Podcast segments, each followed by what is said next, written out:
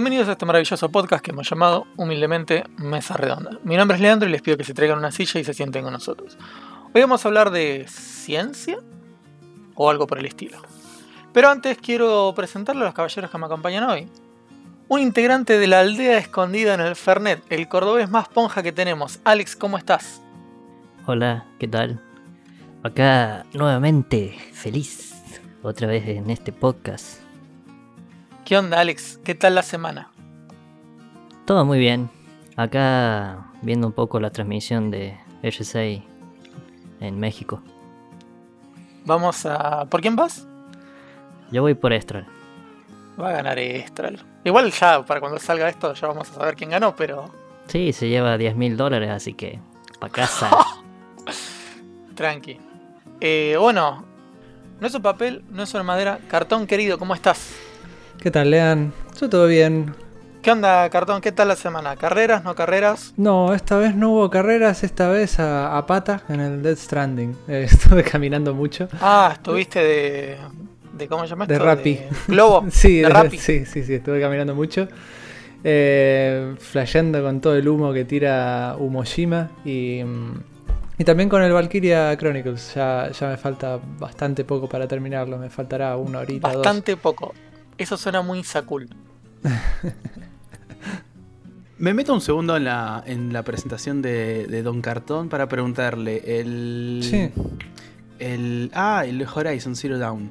¿Vas a esperar que lo arreglen o, o- porque me acuerdo que cuando Uh. No, te ya lo conté abrí, que estaba ya lo 500 abrí, ya lo pesos, jugué. fuiste corriendo en bici a comprarlo. Eso no sé si lo sabe la audiencia. No, no lo sabe, pero eh, Sakul me mandó un mensaje, me dice, está a 500 pesos el, el Horizon. Y agarré, pelé la bicicleta, salí, agarré la plata, fui al Rapipago, tuc, tuc, tuc, cargame la bola, toma, pum. Ahí se la di. y lo compré ahí instantáneo. Y ya, no, ya está, ya lo abrí, ya lo jugué, ya, o sea, jugué un rato.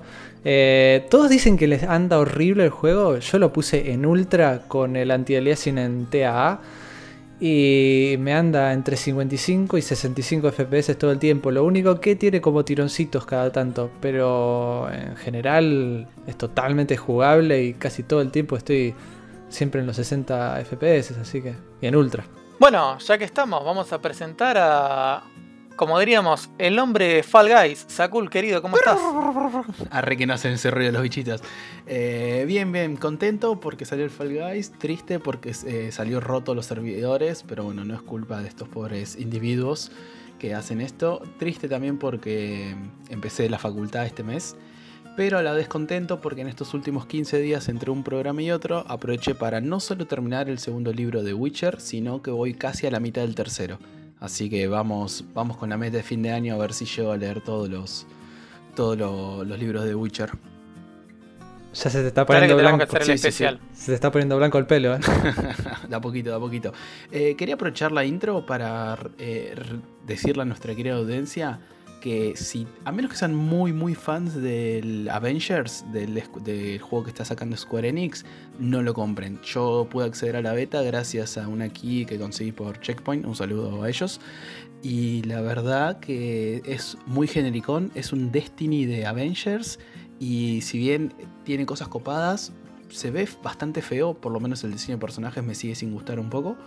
Eh, y los controles medio duro, medio... O sea, si sos fanático, tipo cuando estás con Iron Man, sí, qué copado, manejo a Iron Man. Pero después salís volando con Iron Man y no sé, si el edificio tiene más, 2 centímetros más de la altura máxima que te permiten volar, no lo puedes pasar por arriba y es como que te corta todo el mambo. Pero bueno, eh, metí un pequeño paréntesis en la intro. Ok. Eh, consulta. ¿Qué juego de Marvel no fue una verga? Spider-Man PlayStation 4, por ejemplo, entre otros. No me preguntes cuáles otros. porque Spider-Man no de tengo- PlayStation 1. Claro, casi todos los Spider-Man están ok para arriba. El de PlayStation 4 es muy. Es, para mí es un 8 bastante firme. Tiene sus cosas repetitivas, ¿Sabes pero. Lo tengo o no lo jugué. Un saludo a Johnny que me lo prestó. Eh, ya lo voy a jugar también, no se preocupen, no se preocupen. No lo vas a jugar. Sí, sí, lo voy a jugar, lo voy a jugar, pero me lo prestó. ¿Para y lo- que no? Apostemos, apostemos. Hablando de apuestas, eh, aprovecho para comentar la comunidad. Eh, hemos hecho una apuesta con Sakul a que el Fall Guys en tres meses decae, así que les pido por favor encarecidamente no lo jueguen, así ganan un kilo de helado. Bueno, eh, vamos a presentar nada más ni nada menos al hombre que pasó el Dark Souls 1 con mouse y teclado, nuestro querido embajador del bardo, Marquitos, querido, ¿cómo estás? Buenas noches, ¿cómo va? ¿Todo bien? ¿Qué tal esa semana, Meller? Eh. No te vemos hace rato por el juego. Eh, no me van a ver por mucho tiempo porque yo juego con platino nada más. Y para arriba. No, Eh. mirá cómo bardea. Ah, qué sé yo. Eh, ¿Qué se hace el platino, tipo? Em, bien, no sé. ¿Qué se hace el platino si es diamante? Ahora, ahora el chabón este, no sé si Lucas o Sakuro, como quiera llamarse ahora, o, o administrador Netflix, el eh, pelotudo este. el que tira las mierdas esta de Netflix, que me hace hinchar las pelotas, eh, no sé si va a tirar alguna nueva o alguna pelotudez de esas, pero bueno, eh, bien, dentro de todo bien. Creo, que- creo que alguna noticia pelotuda vi por ahí, pero ya ni me acuerdo. Sí, eh, lo de... Lo de siempre va. Hace una semana como cualquier otra, de trabajo y nada más. No hay nada nuevo. Me venía aguantando, me venía guardando, no quería hacerte enojar al aire, eh, pero bueno, eh, eh, según palabras de Amazon, en la serie que están haciendo para El Señor de los Anillos, eh, la serie Ay, va a tener inclusión, prometen Dios. cumplir con todas las minorías eh, y Pero- te mandan un besito. ¿Eso es posta? No, pero... ¿Posta? Sí, es posta. Y pero, Sí, es posta. eh, a ver, bueno, no sé, sí, no sé, que se hayan vino a la recalcada concha bien de sus putas madres, porque la verdad que me chupa bien la pija lo que lo que metan de las minorías, se van todos a la concha de su madre. Eh, me parece una pelotudez terrible porque no tiene nada que ver con el Señor de los Anillos. Si quieren hacer una serie con minorías, que hagan una serie específica de minorías. Pero bueno, está bien. Se vayan a cagar manga de pelotudos. Yo necesito a Gandalf negro.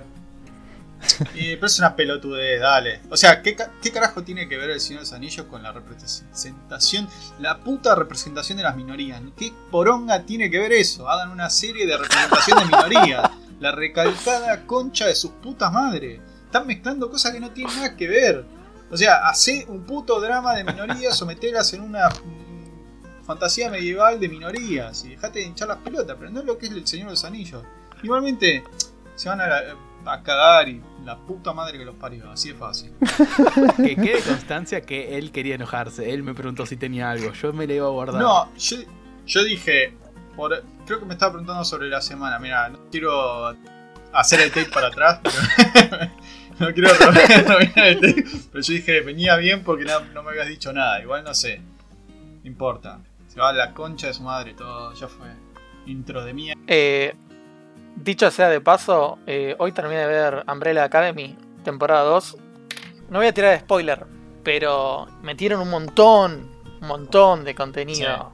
Bueno, te agrego, agrego, no sé si alguien vio Anne con una E, Anne with an E, algo así. Ah, no la puedo ver, sorry. Eh, la estaba viendo Me Maga, parte al alma. la estaba viendo sorry. Maga y yo, la, en algunas cosas me enganché y empezaron con cierta historia y después se fueron con la agenda esa verga que tienen de meter un montón de cosas en una época que nada que ver, pero bueno, está bien, hay que representar a las minorías incluso cuando no tienen nada que ver con, con la historia, pero bueno, qué sé yo. Parece una pelotudez terrible, pero bueno, es parte de lo que es. La, la- la serie no está mal y no, no es que es tampoco. O sea, no es tan. Esa, es, es evidente que están tratando de hacer eso, porque Netflix lo está haciendo en todas las putas series que está haciendo. Es muy obvio lo que están haciendo, pero no es tan desagradable la serie. O sea, está bien la serie, se deja llevar. Más allá de, de que a veces es un poco en tu cara, pero bueno. Bueno, eh, cerramos la intro y vamos directo a lo que es el programa de hoy, pero antes vamos a una pausiña y volvemos.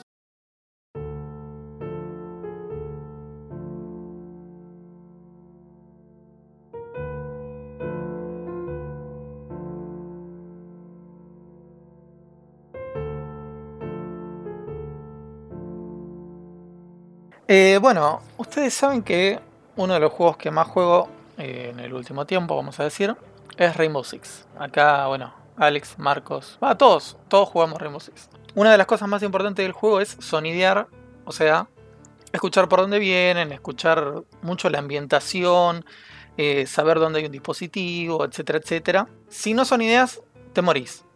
No hay mucha vuelta que darle. Hace un año prácticamente, cuando estaba yendo a la casa de lo que sería mi cuñada, Eh, yo iba caminando cerca de la calle, estábamos a punto de cruzar con mi novia, a lo que escucho una bici que viene desde el lado de atrás, digamos, eh, sería atrás mío, a la izquierda. A lo que yo digo, hey, eso es una bici, está viniendo atrás mío, del lado izquierdo. Entonces le digo a mi novia, guarda que viene una bici.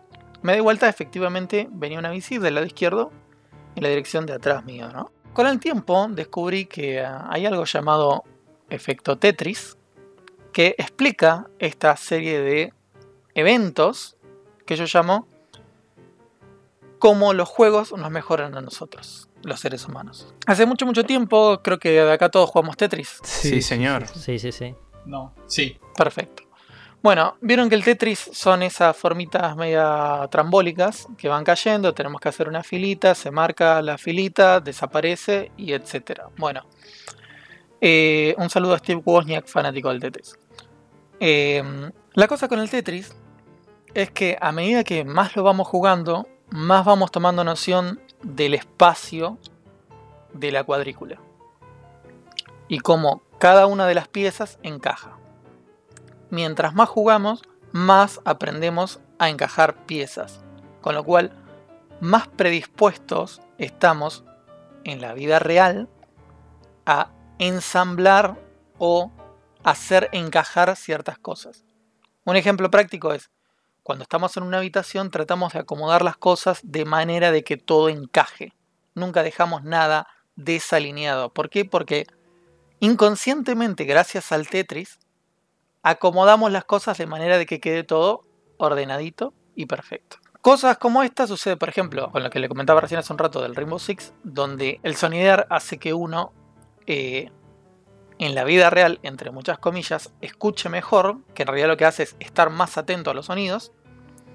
Lo mismo pasa con el Tetris, lo mismo pasa con los juegos de pelea, donde la velocidad de reacción es mucho más, va, se entiende que es un poco más rápida que la habitual en cualquier otro juego de aventura. Otro ejemplo práctico, digamos, no me quiero meter otra vez en los shooters, pero cuando uno tiene, digamos, eh, ah, cuando uno agarra y empieza a jugar los shooters de una determinada manera, más tirando a lo profesional, empieza a adquirir reflejos en lo que sería su brazo. De manera de que al mover ya sabe a dónde se tiene que mover. Pero, al modo que al mover el brazo ya sabe a dónde va a apuntar. Algo similar pasa con los juegos de conducción, donde uno, obviamente no conducción arcade, donde uno aprende determinados conceptos básicos de, de la conducción en sí. Y por otro lado, en los simuladores es mucho peor porque uno puede aprender cosas propias de los objetos o de las maquinarias reales, como puede ser por ejemplo un simulador de avión, un simulador de trenes, un simulador de etcétera. Puedo aprender cosas mucho más prácticas.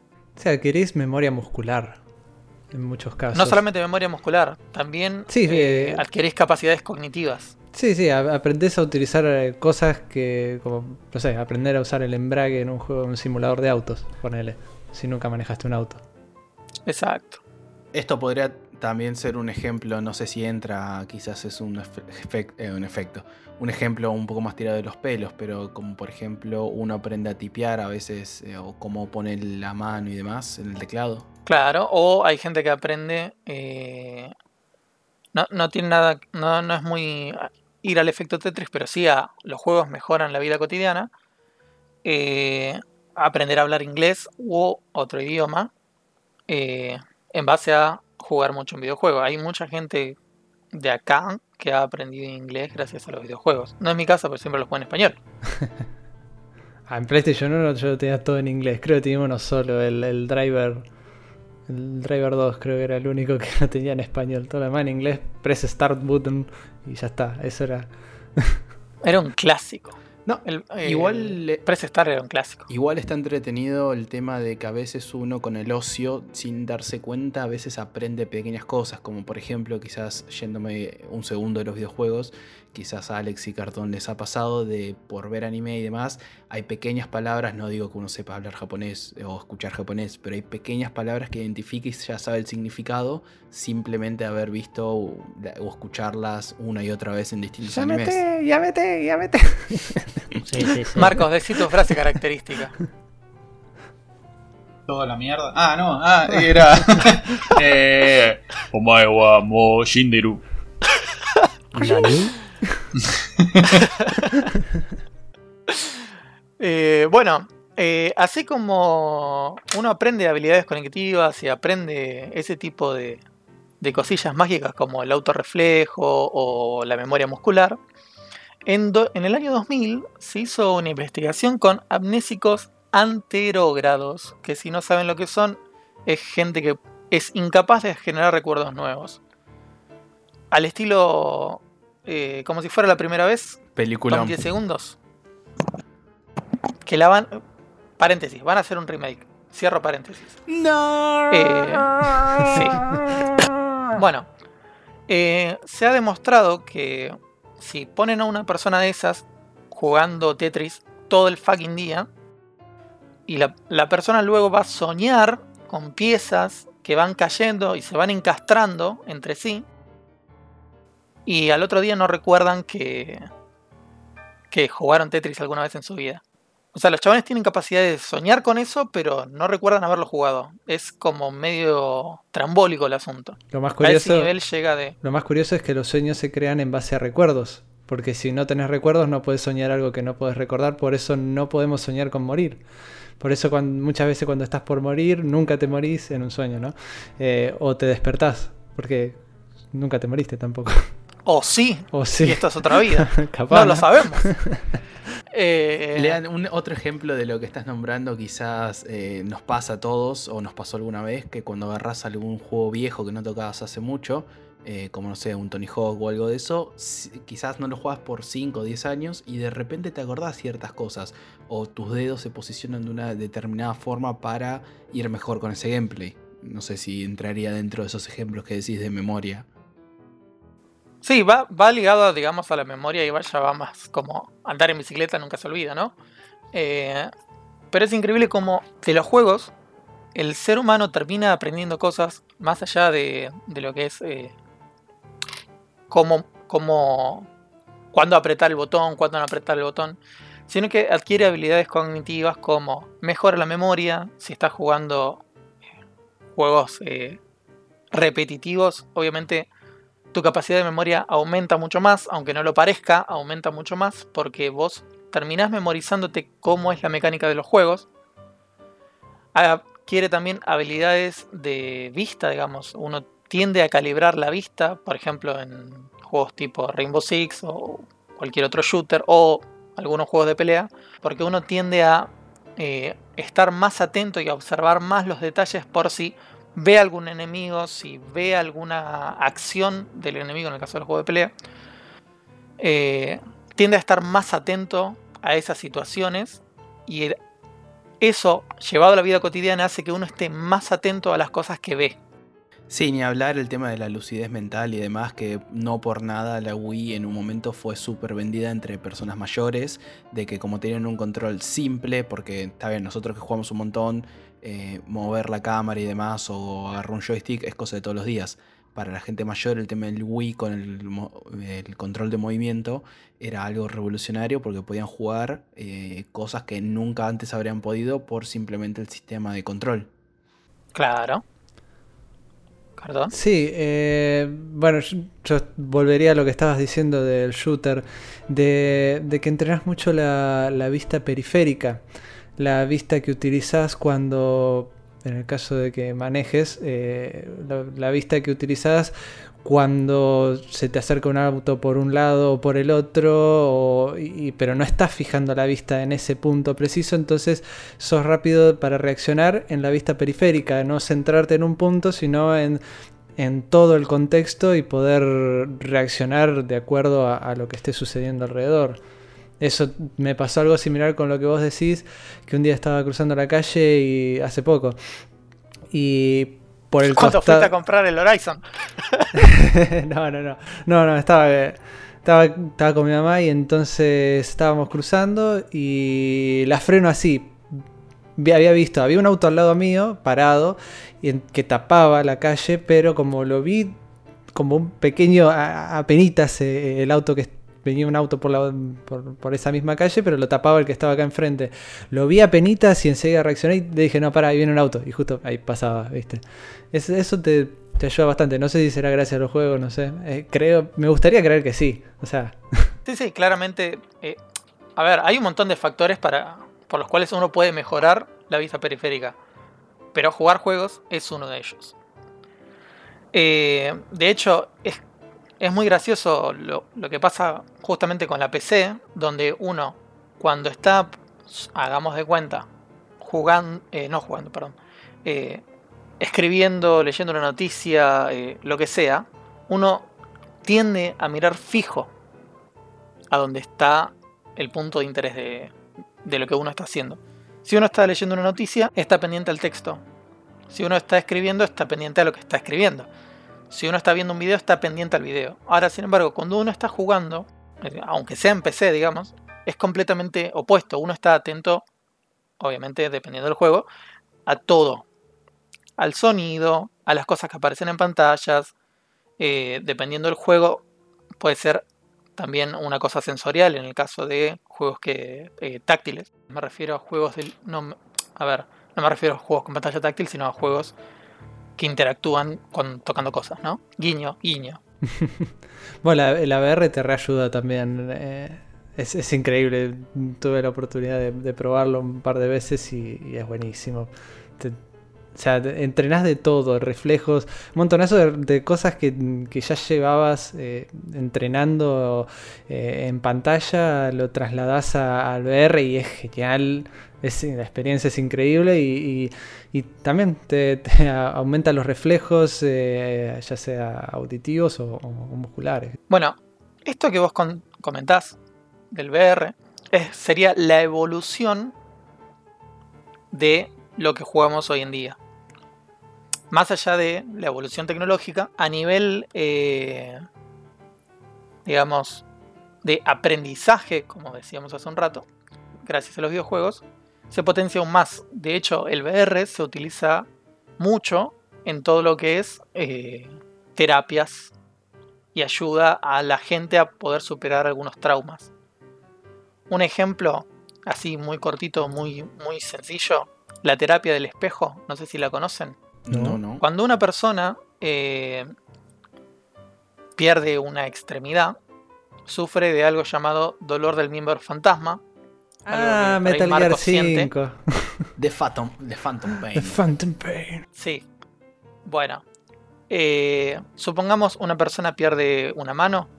Lo que se hace es se coloca una caja que tiene los huecos para meter ambos brazos.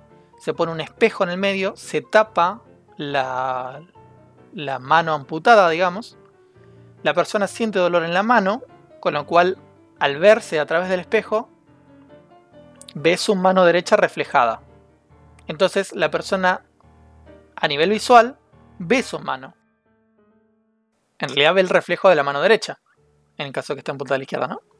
Entonces automáticamente el dolor empieza a desaparecer. Porque es un dolor fantasma, no es real. ¿Vos me estás diciendo Bueno. que le mete la mano en cartón? Eh, eso oiga. estás diciendo vos, no lo. Oiga, oiga. Apa, Me siento- tiene tintes románticos. Me, me Se siento... siente ultrajado, Cartón. Sí, sí. Me llamaron.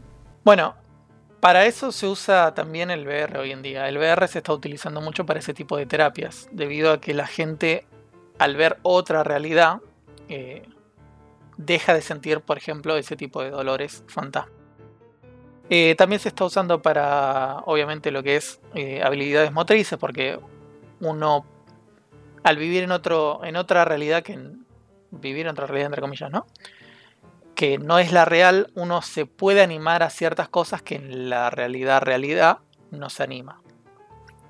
También se usa para el manejo de fobias, etcétera, etcétera. Digamos que eh, ahí ya trasciende lo que es el aprendizaje a usar a los videojuegos o, programas, si quieren llamarlo programas, de realidad virtual a una ayuda directa al ser humano.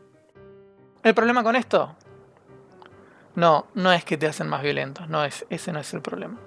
El problema con esto es que en algún futuro existe la posibilidad de que se generen, eh, obviamente, estímulos o espasmos o algún tipo de, eh, digamos, realidad fantasma.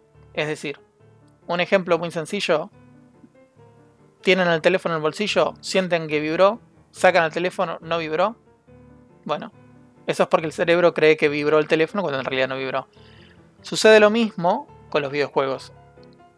Si uno se pasa como enfermo jugando 38 horas a Tetris, porque dice, ah, me va a mejorar el espacio-tiempo, sí, perfecto, voy a jugarlo todos los días. O voy a jugar Rainbow Six todos los días para que me mejore cómo escucho los sonidos. No funciona así, porque obviamente los extremos siempre son una verga. eh, y genera el efecto opuesto. Es decir, si uno se la pasa jugando 18.000 veces por hora al Rainbow Six, va a agarrar y va a terminar escuchando cosas que no debería escuchar. Para, para, para. Vos me estás diciendo entonces que cuando yo era chico y eh, iba en un viaje o estaba en el aula aburrido y me imaginaba a Mario saltando por todos lados, tipo como corriendo, ¿era un problema? Eh, no, pero Para nadie iba en el, hacete ver por las dudas. nadie iba en el auto cuando era chico atrás y miraba por la calle y se imaginaba a alguien, a un Mario o a un Sonic corriendo por la calle y saltando por los, las casas o edificios. O yo era el único psicópata. Eh, me tendrías que haber convidado esas drogas, cartón. Bueno, Bueno, para, para, Eh, perdón, Lean. Pues sí, justo, sí. justo iba a contar eh, una anécdota que yo la había anotado acá para decirla y vino, vino perfecto lo que dijiste. De que hubo un momento que estaba jugando al Fallout 3 y, y en ese momento yo compraba un juego y lo jugaba hasta terminarlo. O sea, no, no jugaba otra cosa. Directamente hasta terminarlo. Y para los que jugaron en el Fallout sabrán de que vos podés, eh, ¿cómo se dice? Hacer picklogging, ¿cómo es? Eh, en las puertas. eh, usar ganzúa. forzar cerradura. Forzar cerraduras con eh, los, eh, los ganchitos esos para el pelo. eh, Ganzúas. en inglés. No, no. O sea, la, ganzúa es una cosa. Están los bobby pin, se dicen en inglés, no sé. Esos para agarrarse el pelo que usan las mujeres. no sé, bueno. Eh, Los invisibles. A- acá no, se le Eh, dice los invisible, invis- sí. Sí, claro, esos, bueno. Eh, en el Fallout vos usás eso para forzar las cerraduras. Y siempre que veías uno, agarrabas y, lo- y lo, lo llevabas porque no ocupaban casi espacio y, y te servían. Y un día iba por la calle así tranquilo y miro uno de esos en el piso y tuve como un pequeño reflejo de que, ¡uh, mirá qué bueno! ah, no, no, pará, no, no lo necesito, estoy en la vida real. Fue como un segundo de emoción, dije, ¡uh! Bueno, hay otra cosa llamada fenómeno de transferencia del juego que va por ese lado, donde uno involuntariamente tiende a hacer cosas del juego. Como por ejemplo lo que acabas de comentar. Es decir, intentar levantar un objeto que solamente te sirve en un juego. Probablemente en la vida real también, pero lo haces por inercia del juego, no por inercia tuya de, supervivencia tuya. Lo mismo que lo que comentaban hace un rato, ver a un Sonic saltar es transferir algo del juego a la realidad. No es algo malo, no. Es simplemente un- una cosa que uno hace por, por haber jugado tanto, digamos. Bueno, terminás haciendo un podcast con, con Marcos y bueno, esas son las consecuencias, ¿viste? Esas son las consecuencias. Eh, digamos que el concepto general de cómo el juego influye en la vida cotidiana eh, siempre es positivo. Más allá de que siempre venga el quinto forro del orto a decirte no, pero los videojuegos te hacen violento. Capo, pasó en los 60 con los cómics, pasó con las películas, pasó con todo. Yo quiero- Va a seguir pasando. Quiero añadir El algo. noticiero de mierda de Argentina. Los videojuegos sí te pueden hacer violentos, sobre todo si juegas al Rainbow Six, tenés un ping de mierda y El disparás juego anda y mal. le disparaste en la cabeza al chabón y no se murió porque es un hijo de remil puta que debe ir al lado del puto servidor de mierda. Yo creo que sí te hacen violento, pero por otras razones. No, yo creo que vos sos el violento que, creo que no soy el único Vos sos dentro. el violento y lo Yo creo que no soy el único dentro de, esta, dentro de este podcast, porque eso es muy excluyente, ¿eh? autoexcluyente. Bueno, así todo esto, yo quiero que quiero, quiero irme con un ejemplo muy muy clarito que todos creo vimos y que acá quien más conoce es el hombre de Córdoba. Alex, ¿te acordás de Sao?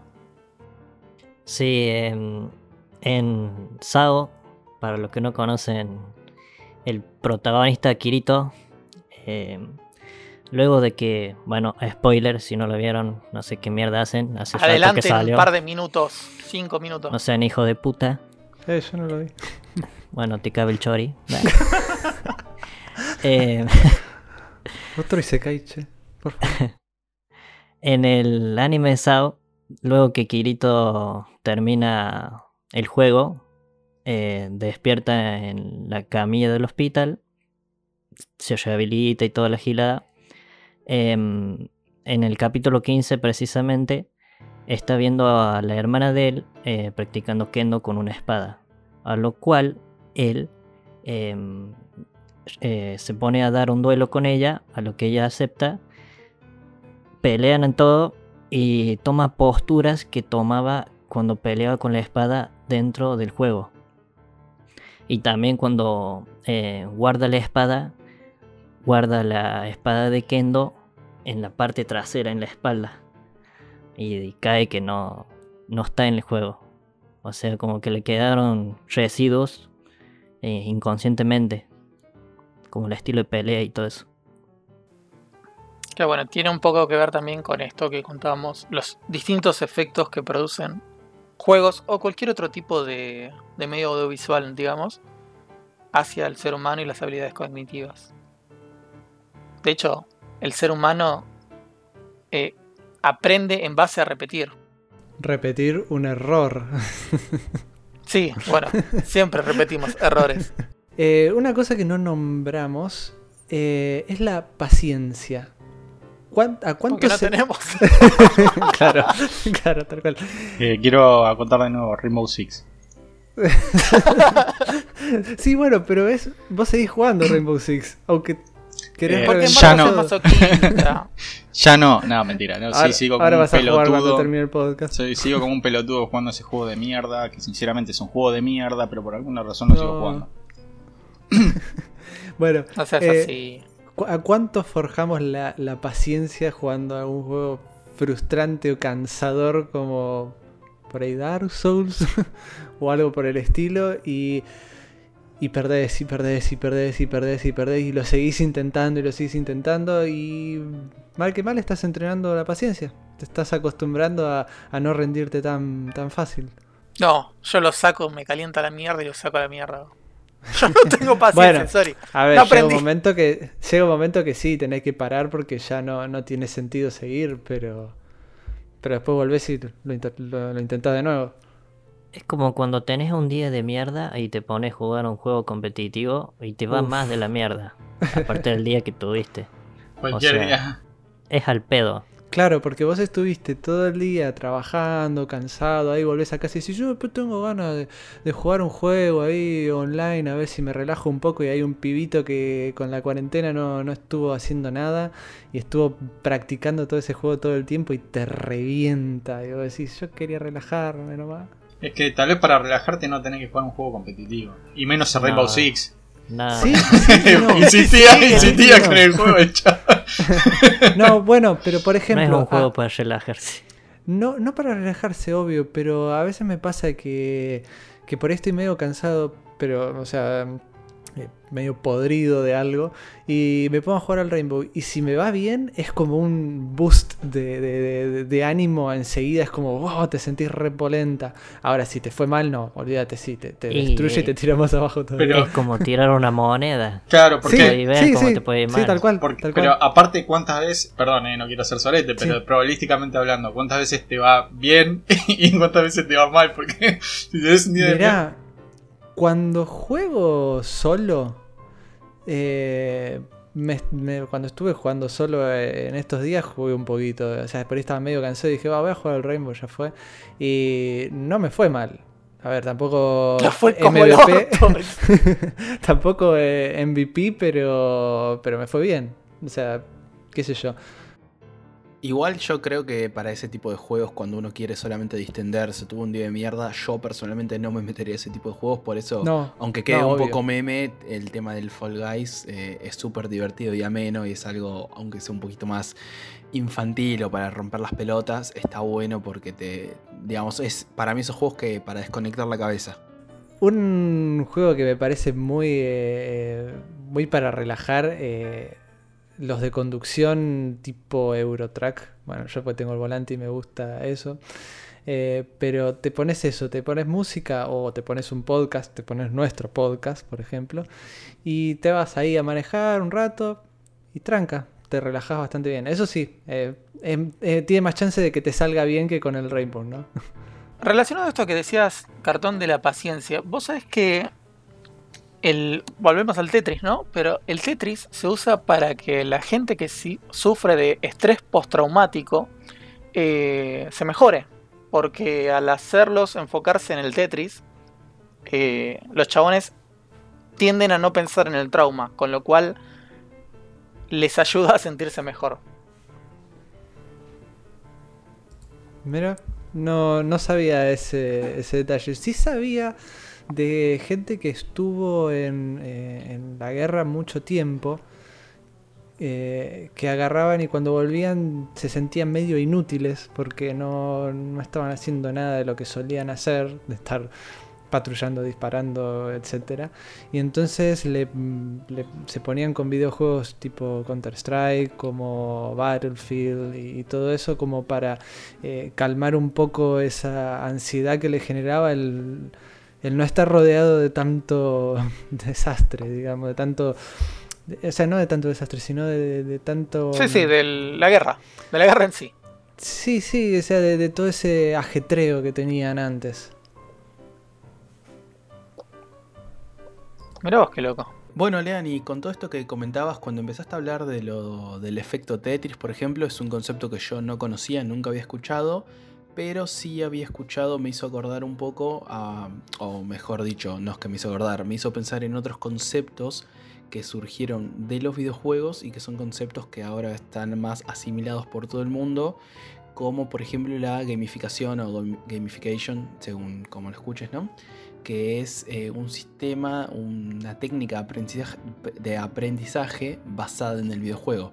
Quizás antes se le decía ludificación o algo por el estilo, pero bueno, como el gaming con el tiempo fue ganando terreno y fue haciéndose más popular día a día, se puede decir que hoy por hoy todos los chicos jóvenes juegan o han jugado videojuegos. Eh, surge este concepto de gamificación que es un, bueno, un sistema de aprendizaje basándose en eh, distintos elementos de los videojuegos, como puede ser el tema de la recompensa, el estatus, dar logros, competición. No sé si alguno de ustedes lo conocía o lo había escuchado, hay bastante material bastante interesante y tengo entendido que acá en Argentina hay un par de libros. Sí, sí. Sí, a, ver, mucho de la gamificación esa que se habla ya se aplicaba en, en los casinos. O sea, está todo armado de tal manera de que vos quieras entrar ahí y al principio parezca de que, oh, esto está bueno, qué sé yo, y después, bueno, te despluman, ¿no? Pero eh, es lo mismo también que pasa en los juegos eh, free to play de, los celulares. Al principio empezás, está todo muy lindo, como que, uy, mira cómo avanzo, mira cómo avanzo, y después cada vez se pone más difícil, por ahí no en tema de dificultad, sino en tema de, de la cantidad que avanzás en una cierta cantidad de tiempo, y ya ahí es cuando aparece la- el paywall, la pared de, de pago, y ahí tenés que empezar a meter plata para poder obtener la misma recompensa que, que obtenías antes por jugar un ratito nomás. Sí, totalmente. Famosísimas microtransacciones. Es que es un. A ver, la gamificación es una. Si bien, como recién decía, es una técnica de aprendizaje o una forma de enseñar, puede ser usada de forma positiva o negativa. El ejemplo claro de lo que decías, Cartón, y un poquito atado con el tema de esto de la recompensa, frustración, es el tema del Candy Crush. ¿Por qué causó tanta adicción? Digamos, de estar después que gente, quizás horas con un nivel pasarlo le causaba una gratificación tan grande que valía la pena hasta incluso gastar plata de más. Eh, dato, ya que mencionaste la Candy Crush. Gente que jugó mucho y se envició mucho con el Candy Crush tiende a alinear las cosas de a tres. Mira. Eso es algo muy Había loco. leído algo de eso, muy por arriba, pero no, no tenía el dato. Había leído por arriba, pero sí, es bastante loco. Como el tema, bueno, lo que decías vos, de trasladar al- a la vida real ciertas cosas de los videojuegos. Eh, después también otro concepto que se me vino a la cabeza, Lean, mientras estabas contando, que, o casualidad, lo escuché la semana pasada en un curso de Time Management, es el tema del eh, entrar en la zona, o también se le dice flow, que es un, un tema psicológico en realidad, que para el que nunca le sucedió o no, no conoce qué es, es cuando estás jugando algo, a mí por ejemplo me pasó mucho con los plataformeros, la última vez que me pasó fue con el celeste, y en un momento como que reaccionás, no pensás lo que haces, sino que actuás. Eh, calculo que a todos ustedes les habrá pasado alguna vez. Yo le digo el Eh. modo zen. Claro, es un estado mental en que directamente no pensás, reaccionás adecuado a cómo está Sí, la más- situación. Más por instinto que otra cosa. Claro.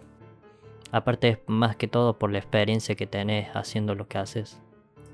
Ahí meto de nuevo el Eurotrack o el American Track que estás manejando y ya no, no estás pensando en lo que estás haciendo, estás escuchando el podcast o escuchando esa canción y, y punto. Es que sí, a veces pasa con cosas súper complejas como puede ser eh, un simulador o un juego de plataformas o cosas tan simples como a mí me pasa cada vez que le doy el joystick a mi novia u otra persona para que juegue y me frustra, como que no entiendo cómo no puede caminar y girar la cámara al mismo tiempo.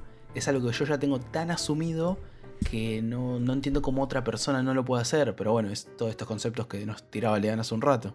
Bueno, y lo último que, que me, hizo, me hiciste acordar dando, contándonos esto era el modo descubrimiento que sacó el Assassin's Creed Origin.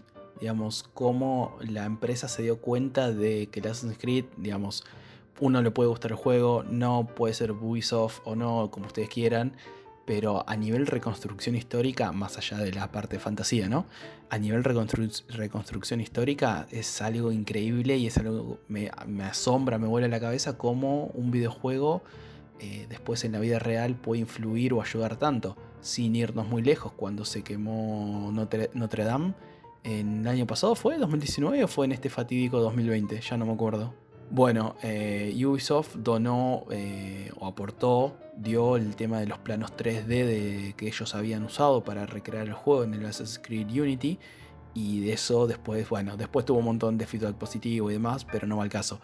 El tema es cómo algo que estaba pensado para un videojuego después ayudó de una manera que quizás nunca hubieran tenido una copia tan fiel, un plano tan fiel 3D de, de esta obra arquitectónica. Bueno, ¿no? eh, un poco derivando de eso, por ahí no tan, no es eh, tan, no tiene tanto, tanto que ver, pero sí, eh, yo que ando con esto de los simuladores de carreras y todo eso, los circuitos eh, son circuitos reales en la mayoría de los juegos. Circuitos reales escaneados con láser. No sé cómo funciona esto del escaneo por láser, no sé cómo lo hacen, pero vienen a, copiar lo más parecido a, la realidad del, el- del circuito, lo hacen lo más parecido posible. Eh, eh, escuché un corredor de GT3 que decía, bueno, yo siento que el auto se mueve igual que como se mueve en la pista en este circuito en particular y la pista es exactamente igual a lo que yo experimenté cuando anduve acá, cuando corrí acá. Eh, y, eso de, se hace mucho eso de, copiar eh, la, realidad lo más prolijo y muchos eh, corredores entrenan directamente en, en simuladores. Es más barato aparte.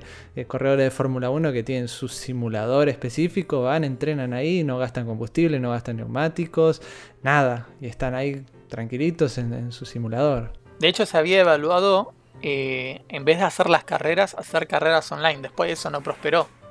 Pero se había evaluado Claro. eso. Bueno, en eRacing, iRacing, eh, muchos corredores reales también corren después en, eh, en- en el videojuego. Eh, nada, bueno, un dato curioso de que muchos corredores reales hacen eso. y. Bueno, cerca de donde vivo yo hay un lugar que se volvió bastante popular el año pasado, donde eh, la gente que va al picódromo va ahí a practicar porque tienen simuladores de carrera con todo lo que es, no es con un joystick, ¿no? Claramente, es con la pedalera, el volante y todo lo demás. Y justo me hiciste acordar, cartón, ahora dentro de poco va a salir el Flight Simulator, que eso más que un juego es un simulador de vuelo Bueno, también si querés tengo para hablar. Eh, Me gustan mucho los simuladores, tengo que admitirlo. Eh, en su época, a ver, yo estudié en una escuela aeronáutica, en una escuela técnica aeronáutica, y en su momento yo jugaba mucho al Flight Simulator y la manera en la que aprendes a, a los, a ver los controles y identificar qué es cada una de estas cosas es increíble. O sea, vos saber, ah, no, esta palanquita es para esto. Este, este, este sector del instrumental sirve para tal cosa. Aprendes un montón con esto de los simuladores y el comportamiento mismo de- del avión y todo eso. Una cosa personal que me pasó a mí, que me hiciste acordar con lo que estabas contando, fue en el Skyrim, en ese juego donde tenías cientos y cientos de libros para leer, donde quizás para otros sea una pelotudez, se rían y digan, ¿cómo no sabías esto? Eh, pero bueno, dentro de todos los libros, claramente no los leí todos de Skyrim, había uno particular que me llamó la atención, que era una anécdota, que es tipo un cuento con una moraleja que te querían dar, que era sobre, eh, creo que eran dos hermanos o un niño que le enseñaban a robar, le enseñaban cómo ser un ladrón. Y dentro del libro comentaban de cómo correr y cómo picar, digamos, punta talón o talón punta. Si uno corre y en vez de hacer talón punta va con punta talón, vas con mucho más impulso. También es más difícil frenar, ¿no? Pero vas con mucho más impulso. Y eso es algo que aprendí en el videojuego. Y es algo que nunca. cap- capaz es una pelotudez y todos los que están escuchando esto ahora se están riendo de mí, ¿no? Pero bueno, es algo, es algo que desconocía. eh, y es algo que aprendí a través de un videojuego. Y que es una realidad, no es que es algo ficticio que no sirve. Como por ejemplo ponerle los baldes en la cabeza a los vendedores para robarles. Eso sí no sirve. No lo intenten en sus casas. Bueno, por mi parte, eh, no sé si es algo que ap- aprendes tanto, pero eh, en el tema de los juegos que por lo general son en equipo, es el, el de te entrenas un poco a confiar en el otro, en conocer a, tu compañero, saber más o menos eh, cuáles son sus habilidades. eh, eh, o en qué manquea más y saber confiar en relegar un poco y decir, bueno, vos hace X cosa mientras yo hago otra y confiar de que él lo va a poder hacer y eso, ese trabajo en equipo, qué sé yo, también ayuda a, unir a la gente y- y a conocerse un poco más, qué sé yo, es algo que me, me parece algo muy rescatable de, los juegos. Bueno, en mi caso particular, ya que estoy cuento una anécdota más de Rainbow Six. eh, algo que aprendí con Rainbow Six es a dar coles, llamados precisos. En Rainbow Six, cuando uno tiene que avisar eh, que viene un enemigo por un determinado lugar, tiene que dar la call lo más precisa posible. Es decir, el enemigo está entrando en el garage. Por ejemplo, si se puede más corta y más descriptiva, mejor. ¿Qué pasa? Algo que me pasa hoy en día es que a veces yo pregunto, ¿dónde está el destornillador? Y mi viejo me dice, allá. A lo cual yo me vuelvo y le pregunto, ¿dónde es allá? Porque inevitablemente mi cerebro no, procesa la, la información. Yo sé que él me está señalando, me está diciendo allá y probablemente si me acerco lo encuentre. Pero yo necesito que me brinde la información completa. ¿Por qué? Porque me acostumbré. No me pregunten cómo, pero así funciona. Con esto quiero concluir efectivamente este hermoso podcast donde hemos hablado de un montón de efectos y un montón de cosas que nos producen los videojuegos en la vida cotidiana. Eh, gracias por todos chicos, Eh, nos vemos en 15 días. Nos vemos en la próxima edición y aguante Fernet con coca, culiazo. Bueno, gente, les agradecemos mucho que nos hayan estado escuchando. Eh, acuérdense de que nos pueden seguir en nuestras redes, que van a estar por algún lado, publicadas. Eh, y nada, síganos escuchando y si tienen alguna opinión pueden dejarla en nuestro Discord en feedback, pueden eh, proponer algún tema que les interese. No les, no les vamos a decir de que seguro que lo vamos a hablar, pero bueno, eh, estar está ahí, va a figurar. Está pendiente el de. The Witcher. Está pendiente el de The. Witcher. Chicos, Ah, por ah, favor. tengo que decir Estamos algo, tengo- sea cool. Tengo que decir algo porque si no después eh, lo prometí y por ahí me, me- me tiran con algo. En, en el Discord ah, tengo que decir que cuando hablamos de esto de, de los remasters, eh, que yo decía los remaster eh, robo al estilo eh, Skyrim y todo eso que te cobran un full price por, por un juego que lo toquetearon un poquito y se acabó. Tengo a Juanpi Freak y a Mike del Discord Armagedón que me apoyan, así que somos tres contra uno, Leana. Ya sabes que estoy creando mi batallón anti-remaster berreta. Tu batallón es de cartón. No, no, no. No, no es de cartón. Está- Pertenece, pero no es. Es, no es de cartón. ¿Se entiende? Es si no es, usted me entiende. Bueno, y de paso les mando saludos por a ver, pues estuve charlando ahí un poco con los pibes y muy buena onda. Recomendé un, un par de, de animes y, y les gustó ahí. J, hola, ¿qué tal? ¿Todo bien? Cuan- cuando no cartón, Oni-chan. Bueno, muchas gracias a todos por escucharnos hasta acá. También me sumo al saludo para el Discord de, Ar- de Armagedón y sumo otro para Checkpoint, que siempre están ahí dándonos feedback, feedback y demás. Y me comprometo de acá hasta que termine los libros, ir contando ya sea en la intro o en el cierre, cuánto voy avanzando cada 15 días. A ver si con eso cumplo el objetivo de terminar todo antes de fin de año y podemos darle ese especial full de Witcher. Nos vemos en 15. Nos vemos en 15 y aguante el Fernet con Coc. No, mentira. Eh, no, no, no. Eh, nos vemos en 15 días, suerte y ojalá que no haya nuevos anuncios más así de pelotudos como los que acaba de. Acaba, no, hace un rato dijo. Bueno, nos vemos en 15, chicos. Gracias por todo.